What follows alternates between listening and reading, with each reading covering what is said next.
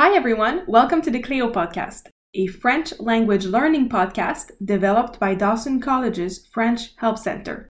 This is the seventh episode of our new series, which is adapted for beginners.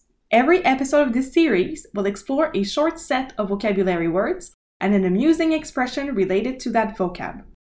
Last time we learned les parties du corps, parts of the body. Do you remember them?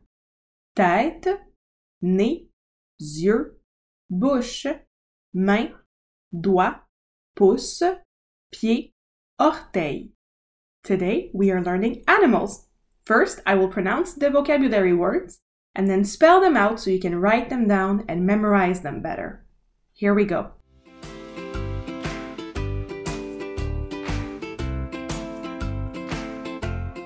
Chien, dog.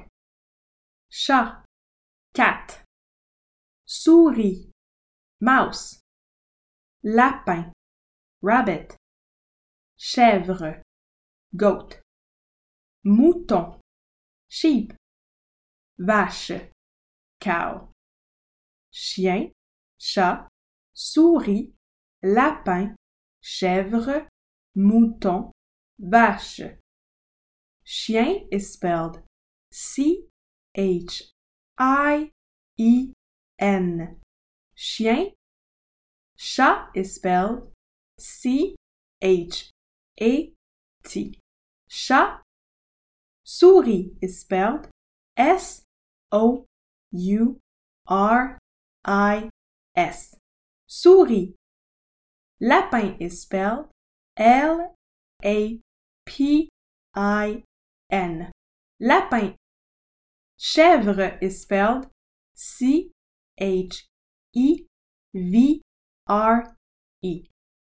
And the first E of the word has a backward accent on it, un accent grave.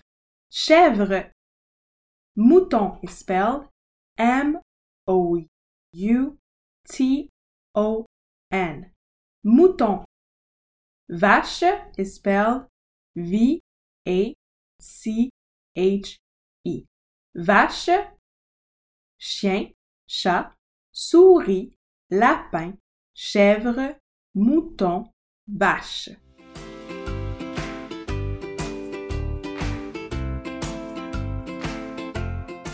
Now, let's move on to our expression. In French, we have an expression that is s'habiller comme la chienne à Jacques. S'habiller comme la chienne à Jacques. S'habiller comme la chienne à Jacques. Chienne is the feminine form of chien, the vocabulary word we just learned that means dog. The entire expression literally translates to being dressed like Jacques' dog. As you might have guessed it, it is not a compliment to be dressed like a dog. Now, the origins of this expression are not very clear, but the expression is used as an insult to qualify very ugly outfits. Therefore, you shouldn't be using it all the time. Still, next time you see someone who has a very silly outfit on, you can think to yourself, il ou elle est habillé comme la chienne à Jacques. Il ou elle est habillé comme la chienne à Jacques. He or she is dressed like Jacques' dog. Before we finish, let's repeat our vocabulary words one last time.